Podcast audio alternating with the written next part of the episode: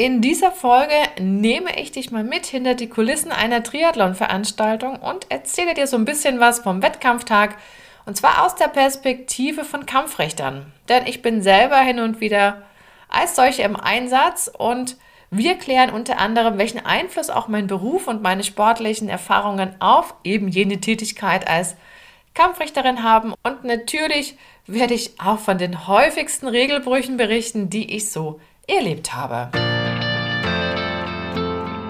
Herzlich willkommen zu meinem Podcast Sport trifft Ernährung. Hier bekommst du wertvolle Infos und Praxistipps, die dir dabei helfen, deine Ernährungsstrategie in Form zu bringen. Und zwar so, dass sie zu dir, zu deinem Alltag und natürlich auch zu deinem sportlichen Ziel passt. Und jetzt wünsche ich dir viel Spaß mit dieser Episode. Willkommen zurück Klasse, dass du wieder reinhörst. Ich bin Julia Zichner, Expertin für Sporternährung und zeige Sportlern, wie sie mit einer richtig guten Ernährung eben das Beste aus sich rausholen können. So, die Triathlon-Saison steckt ja quasi in den Startlöchern und vielleicht hast du dich ja auch schon selber um einen Startplatz gekümmert. Zumindest habe ich mal in den Meldelisten geguckt von einigen Veranstaltungen und Tada, wie soll das auch anders sein? Da ist schon ziemlich viel voll und so manche Anmeldung bereits geschlossen. Ja, und solltest du bereits angemeldet sein, dann hast du ja im Zuge dessen auch erklärt, dass du die Sportordnung kennst, wo alle geltenden Regeln drinstehen, für den Triathlon natürlich, und dass du dich auch selbstverständlich daran halten wirst. Ja, soweit zur Theorie.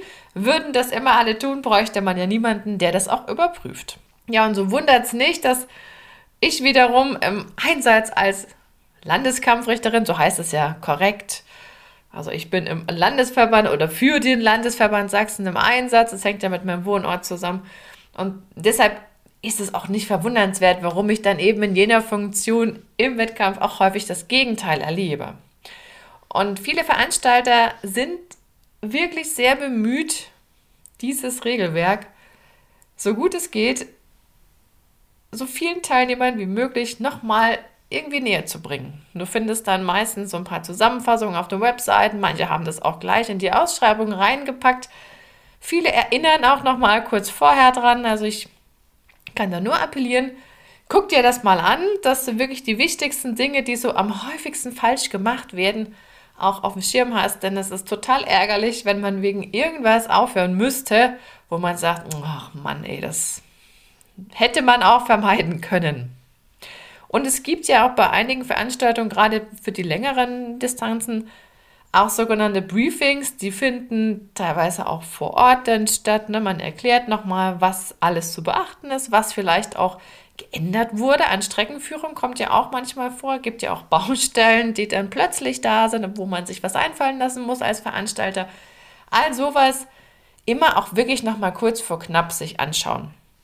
Und was es auch gibt, manche Veranstalter, die beantragen gewisse Ausnahmeregelungen, wo dann auch zugestimmt wird, dass in gewissen Punkten die berühmte Sportordnung so nicht 100% angewandt werden muss. Und es wäre ja blöd, wenn du das verpasst, ne, falls du dich an irgendwas hältst, was dann bei der Veranstaltung gar nicht so zutrifft. Also deshalb nochmal der Hinweis, guck vorher nochmal genau hin, was da eventuell aktualisiert wurde. Und es gibt ja auch immer nochmal kurz vorm Start so eine Art Wettkampfeinweisung, aber da muss man ja auch ehrlicherweise sagen, manche sind da schon so im Tunnel, den kann man erzählen, was man möchte, die werden sich das alles gar nicht so richtig merken. Also das ist vielleicht auch ein bisschen zweifelhaft, dann immer noch mal drauf zu setzen, dass da alles sich gemerkt wird. Tja, und diese ganzen Regeln, da fragt man sich ja auch manchmal, wer denkt sich sowas aus? Das sind die Verbände. Wir haben die Deutsche Triathlon Union, die hat diese Sportordnung praktisch verfasst, also aus deren Feder stammen diese Paragraphen. Und dann gibt es natürlich noch ein international gültiges Regelwerk von der ITU. Das haben wir dann immer, wenn es um irgendwelche WM-Serien geht oder Ironman-Veranstaltungen, wo dann auch ein paar Slots vergeben werden für die Weltmeisterschaft jeweils. Aber soweit liegen die nicht auseinander, wenn du das auf dem Schirm hast, was seitens der DTU, also der Deutschen Triathlon Union, verfasst wurde, dann bist du schon sehr, sehr nah dran an dem internationalen Regelwerk. Einen Link zur aktuellen Version der Sportordnung von der Deutschen Triathlon Union findest du übrigens direkt in den Show Notes zu dieser Episode. Ja, was sind die Aufgaben von Kampfrichtern? Könnte man ja auch sagen, ja, die verteilen Karten und das ist deren Aufgabe, das ist alles gut und schön, das kommt natürlich auch vor, aber das ist nicht der eigentliche Ansatz. Die Idee ist, dass ich einen fairen Wettkampf habe. Und es wäre ja schön, wenn sich alle total fair verhalten würden. Das ist aber leider nicht so. Dann gibt es halt ein paar Regeln und dann muss es jemanden geben, der guckt, ob das Ganze eingehalten wird. Da geht es aber nicht darum, welche Kampfrichterin oder welcher Kampfrichter hat die meisten Karten vergeben. Das interessiert überhaupt niemanden. Es geht darum, dass beide Seiten, sowohl Veranstalter als auch die Teilnehmer, das Gefühl haben, ne, ich habe hier einen fairen Wettkampf erlebt. Das ist die Idee dahinter. Und ob ich dann sage, ähm, ich vergebe eine Karte, also eine Verwarnung, das ist eine gelbe Karte, oder ich verhindere vielleicht die eine oder andere Karte, weil ich präventiv eingreife, das kann ich auch machen. Oder ich stelle mich den Weg, dann halte ich den Sportler auf, dann läuft auch die Uhr weiter. Das sind alles so Dinge, wo, ja, ich sag mal, die Paragraphen auch individuell ausgelegt werden können.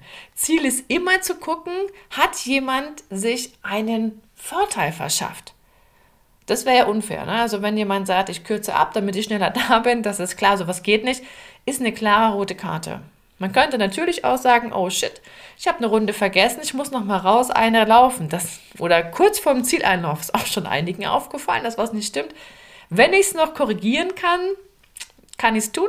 Ist ja mein eigener Nachteil. Ich brauche mehr Zeit, weil ich noch irgendwie mich verlaufen habe. Das kommt tatsächlich immer wieder mal vor. Das ist, ja, passiert halt, ne? Aber wenn der ins Ziel einläuft, dann ist der Drops gelutscht, wie man so schön sagt, dann ist halt abgekürzt, das gibt's nicht, dann wäre er disqualifiziert worden. Oder würde er disqualifiziert werden. Ja, wie sieht jetzt so ein Wettkampftag aus Sicht der Kampfrichter aus und wo finden wir überall Einsatzgebiete? Ja, so klassische Einsatzorte sind natürlich Schwimmstart, die Schwimmstrecke selber. Da geht man dann aufs Boot, entweder wird man gefahren oder man paddelt selber in einem Kanu, habe ich alles auch schon erlebt. Auf der Radstrecke heißt es dann für die Kampfrichter, schnappt ihr einen Motorradfahrer und da kommt es wirklich auf eine gute Kommunikation an, weil man ja auch mal schneller vorankommen muss, also mehr Speed und dann wieder weniger. Und da muss man auch mit den Sportlern sprechen in kurzer Zeit, weil ja beide auch fahren. Und ich muss pfeifen, ich muss reden, ich muss eine Karte gegebenenfalls verteilen und dann auch noch sitzen bleiben und dann zack, schnell weiter. Also das ist schon manchmal echt eine Herausforderung. Und vielleicht noch ein Hinweis, noch so Klammer auf, Motorradfahrer werden eigentlich immer gesucht. Also wenn du sagst, ach, ich habe da eigentlich mal Bock dazu, dann am besten bei einem Veranstalter melden oder ja, auch bei Kampfrichtern, also meistens gibt es ja auch dann, oder beim Landesverband, Triathlon-Landesverband, das kann man auch machen, da wird man auch weitergeleitet. Das ist kein Problem. Man wird nicht reich damit, aber es gibt so eine kleine Aufwandsentschädigung, das vielleicht noch so am Rande. Ja. Auf der Radstrecke ist das Thema Windschatten immer eigentlich das Thema schlechthin. In den allermeisten Fällen haben wir auch wirklich ein Windschattenverbot. Und dann geht es immer darum zu gucken, ne, ist es so jetzt der Verdacht auf Windschattenfahren oder hat jemand wirklich den Vorsatz, auch ich fahre ja mit zehn Leuten in der Gruppe, das spart ja auch Energie. Na, das, wenn ich mit Vorsatz das Ganze mache, dann sehe ich rot im wahrsten Sinne des Wortes, dann hat sich das erledigt, wenn ich Pech habe und erwischt werde. Wenn ich nur, oder wenn mir nur der Verdacht unterstellt wird, dann reden wir von Zeitstrafen. Die sind unterschiedlich je nach Distanz. Auf der Laufstrecke später, da sind die Kampfrichter immer mit den Fahrrädern meistens mitgebracht, der eigene unterwegs. Man muss ja praktisch immer einen Schritt voraus sein. Ne? Und man fährt ja nicht immer nur hinterher, man ist auch manchmal schon vorweg und ja, guckt eben aus einer anderen Perspektive. Das ist so ein bisschen wie in der Schule beim Spicken, da denkt man ja auch immer, ach, die werden mich schon nicht sehen. Und es gibt aber schon verschiedene Möglichkeiten, auch an unterschiedlichen Stellen immer mal zu gucken, wie das so läuft auf der Strecke. Klar, Wechselzone, da passiert relativ viel. Und im Zielbereich selber, das ist immer so diese doppelte Strategie. Ne? Falls die Technik mal ausfällt, dann haben wir immer noch mal alles notiert händisch und sehen, welche Startnummern in welcher Reihenfolge ins Ziel eingelaufen sind. Ja, und die erste Begegnung zwischen Teilnehmern und Kampfrichtern, die gibt es im Prinzip ganz am Anfang beim Check-in in den Wechselgarten oder in die Wechselzone. Da wird ja auch so ein bisschen das Fahrrad ne, nicht kontrolliert, aber man hat zumindest die Möglichkeit, mal in den Helm reinzuschauen. Das lohnt auch, muss ich sagen. Man glaubt es gar nicht, aber da sind manchmal Helme im Einsatz, gerade bei so Volksdistanzen. Da darf man sich dann die Frage stellen, ob es jetzt nur noch um den symbolischen Wert geht oder ob der wirklich noch eine Funktion ausübt im eigentlichen Sinne. Und da muss man klar sagen, wenn ein Helm entdeckt wird, wo wirklich so übelste Risse drin sind, das kann man sich vielleicht schwer vorstellen, wenn man einen gut erhaltenen Helm besitzt, aber es gibt solche Teile. Da muss man nichts mehr auseinanderdrücken. Da sieht man schon mit bloßem Auge, wenn der den absetzt, der Sportler, dass da drei Risse drin sind, heftige Risse. Damit kann man an keinem Wettkampf teilnehmen. Da müsste man sich wirklich vor Ort so ein neues Teil besorgen. Und auch eins ist noch ein Ding, wenn ich jetzt sage, ach na ja, da hole ich mir halt einen von meinem Kumpel, und dann tauschen wir die Helme wieder in der Wechselzone. Das kann man gerne versuchen. Aber gerade solche Geschichten, da geht es ja auch um Sicherheit. Ja, die werden in der Wechselzone, könnt ihr euch sicher sein, die werden nochmal gecheckt. Wenn die Teilnehmer schwimmen, und das müssen sie ja alle, wenn sie Triathlon machen, ist genügend Zeit, um nochmal durchzugehen und zu gucken, welche Helme wo liegen. Und die sind ja alle beschriftet, ihr habt alle Startnummern. Und von daher ist das immer ein Thema, was man nicht außer Acht lassen darf. Und da wird auch streng entschieden. Also das nur mal so als nebenbei Bemerkung. Also für mich ist das immer total cool, wenn ich verschiedene Einsatzorte habe, weil ich dann auch entsprechend viel in Bewegung bin. Das geht natürlich nur bei den längeren Distanzen. Ist auch klar, wenn ich eine Sprintdistanz habe, da bin ich ja kaum von dem einen Posten runter. Da ist vielleicht schon das Ziel so halb in Sicht. Ja, was läuft jetzt in meinem Kopf ab, wenn ich genau in solche Situationen gerate, dass bestimmte Regeln von Teilnehmern eben nicht eingehalten werden. Du darfst dir das so vorstellen, wenn der Wettkampf läuft, dann scanne ich permanent Situationen. Ob ich will oder ob ich nicht will, ich tue es. Ich beobachte und dann sieht man natürlich auch eine ganze Menge an Dingen. Und irgendwann trifft dann auch Erfahrung auf Intuition und man ahnt durchaus, was gleich passieren könnte. Manchmal ist es auch glasklar, dann ist es einfach rational der nächste Schritt. Ich mache mal ein Beispiel, was beim Radfahren und beim Laufen relativ häufig vorkommt. Da werden ja auch Riegel und Gels konsumiert und da stellt sich immer die Frage, was machen wir jetzt mit der Verpackung? So. Beim Radfahren sitze ich auf dem Motorrad, beim Laufen fahre ich mit dem Rad. Und da gibt es drei Möglichkeiten. Ich könnte jetzt sagen, oh, da ist jemand, da fahre ich mal schnell vorbei, dann brauche ich ja nichts zu tun. Falls er das fallen ist, das Papier, dann sehe ich es nicht. Muss ich es nicht ahnden. Das ist natürlich Blödsinn. Wir wollen ja eine ordentliche Veranstaltung haben. Dann bräuchte ich meinen Job nicht machen, könnte ich gleich zu Hause bleiben. Oder Variante B, ich könnte weiter hinterherfahren und einfach mal warten, was passiert. Gibt es ja zwei Möglichkeiten. Entweder das Papier wird wieder eingesteckt oder aber der landet irgendwo in der freien Natur. Dann müsste ich Geld geben. Ich könnte aber auch Variante C in dem Falle aktiv verhindern, dass das Ding weggeschmissen wird. Also, dass ich im Prinzip eine Karte verteilen muss. Ich könnte natürlich sagen, ne, mache ich dann auch in der Regel. Ne, du weißt ja, dass du es am besten einsteckst, sonst müsste ich dir Gelb geben. Und da erschrecken manche tatsächlich, weil sie sagen, oh, habe ich gar nicht gewusst. Vielen Dank für den Hinweis. Also auch das erlebe ich und Ziel ist ja, wie gesagt, nicht so viele Karten wie möglich zu verteilen und es ist auch nicht das Ziel, dass das Papier in der ähm, Prärie landet, denn am Ende muss das immer jemand einsammeln. Und das ist wirklich eine Arbeit, die ist einfach nur zusätzlicher Ballast. Veranstalter haben schon viel um die Ohren. Und die gesamte Strecke ist ganz schön lang, wenn ich mir Radstrecke und Laufstrecke mal so zusammenrechne. Und da immer alles wieder einzusammeln, ist einfach nervig. Ne? Und man hat im Prinzip auch in den letzten Jahren darauf mehr Fokus gelegt, einerseits aus Umweltaspekten, aber eben auch andererseits auch mit Blick auf die Aufgaben von Veranstaltern. Bleiben wir noch bei dem Thema Verpflegung. Das ist auch immer etwas, was ja von Zuschauern praktisch falsch gemacht wird, aber die gefährden im Prinzip ihren Athleten, wenn man so will, denn der würde disqualifiziert werden, wenn das Spielchen bis zu Ende getrieben wird. Es geht um fremde Hilfestellung oder ja, im Prinzip Verpflegung, die unterwegs angereicht wird, die zählt ja auch mit darunter. Und da muss man eins wissen, Es ist überhaupt nur auf Mittel- und Langdistanz rechtens und erlaubt, dass eigene Verpflegung zum Einsatz kommt. Die mir also auch gereicht werden kann. Aber aufpassen, es gibt bestimmte Orte, wo das passieren darf. Und zwar nur an diesen Verpflegungspunkten, die der Veranstalter auch ausgewiesen hat. Wenn ich also meine gute Bekannte mit meiner Trinkflasche platzieren möchte, dann sage ich dir, pass auf, an dem und dem Verpflegungspunkt stellst du dich hin und dann greife ich zu. Da sagen ja manche, ach na ja, das ist ja viel einfacher, wenn die da irgendwie so ein Kilometer noch dazwischen steht. Das ist etwas, wenn das gesehen wird, dann wird es auch geahndet. Und das Blöde ist, da gibt es halt eine rote Karte, ne? weil das fremde Hilfeannahme ist und da könnte man sich auch einen Vorteil verschaffen. Ich bin da auch ehrlich gesagt bei der Maßnahme ziemlich streng. Ich versuche das zu verhindern und sage dann immer den Angehörigen, also bitte gehen Sie an den Verpflegungspunkt, dann brauche ich hier keine rote Karte zu geben. Das ist für alle Beteiligten die schlauste Variante. Dann erschrecken die auch immer.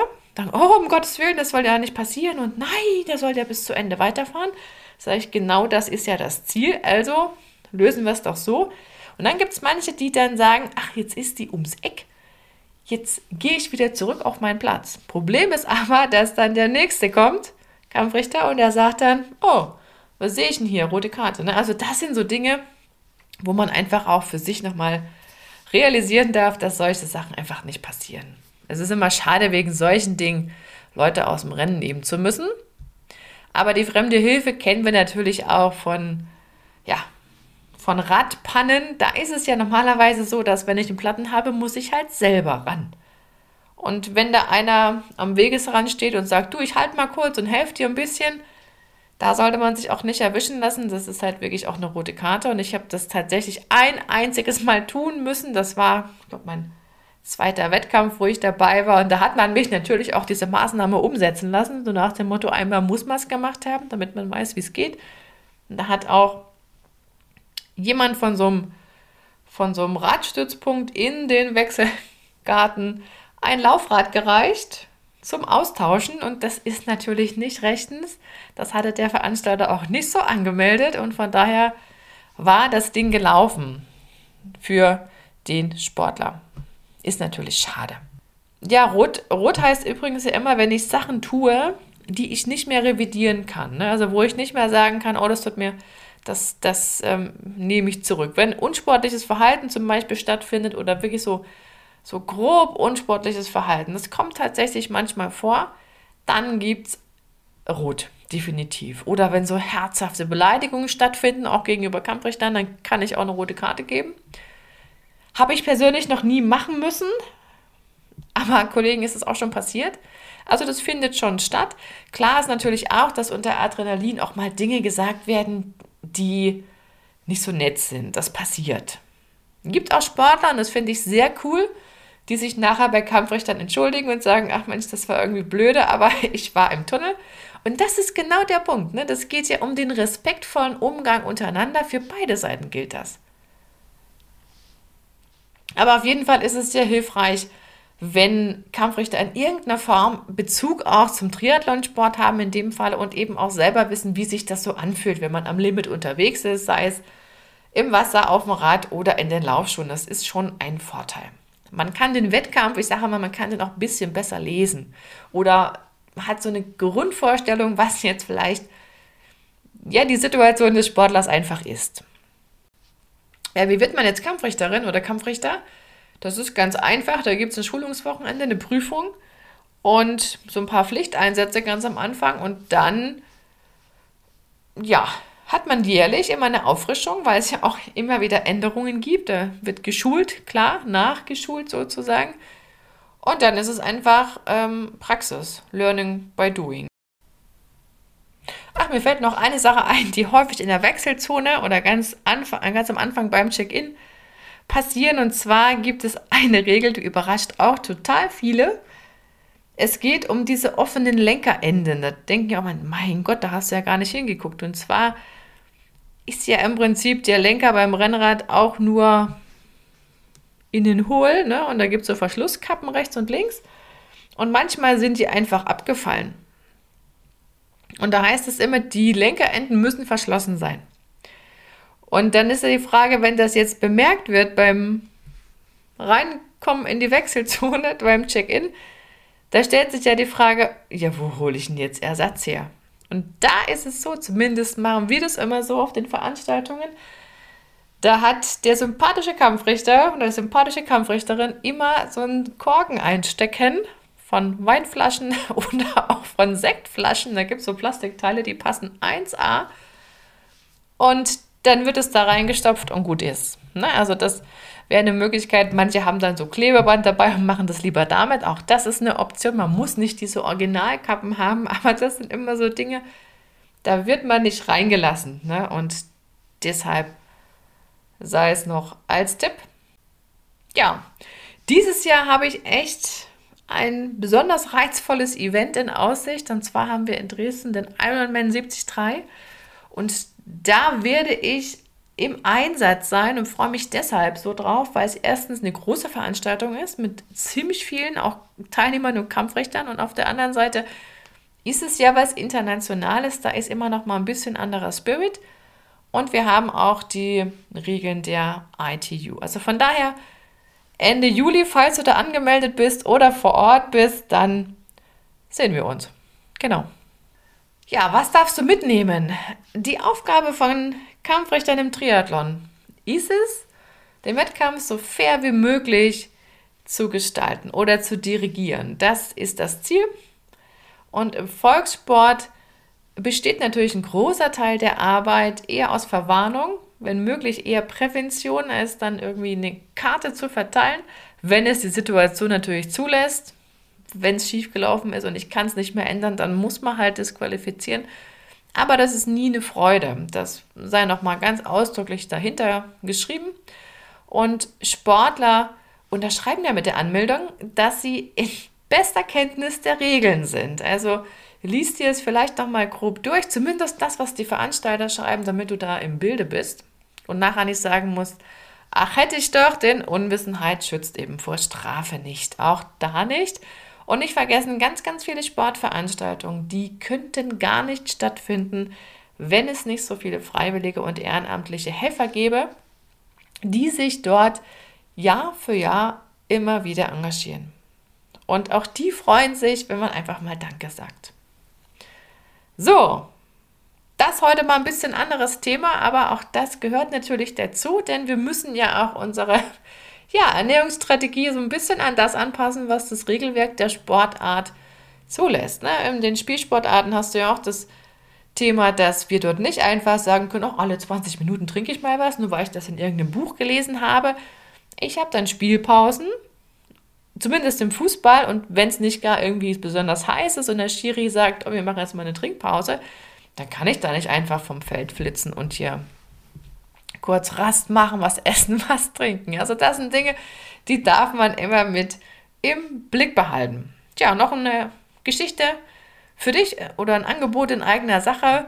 Wenn du mal so einen Themenwunsch hast für eine der nächsten Episoden oder eine Frage rund um Ernährung, Lebensmittel, alles, was damit zu tun hat, dann schreib mir einfach eine E-Mail an feedback at foodeducation.de und die Mailadresse, die findest du genauso wie andere Links in den Shownotes zu dieser Folge. So, da mache ich mal einen Punkt und ich wünsche dir noch einen wunderschönen Tag und freue mich, wenn du bei der nächsten Gelegenheit einfach wieder auf Play klickst. Deine Julia.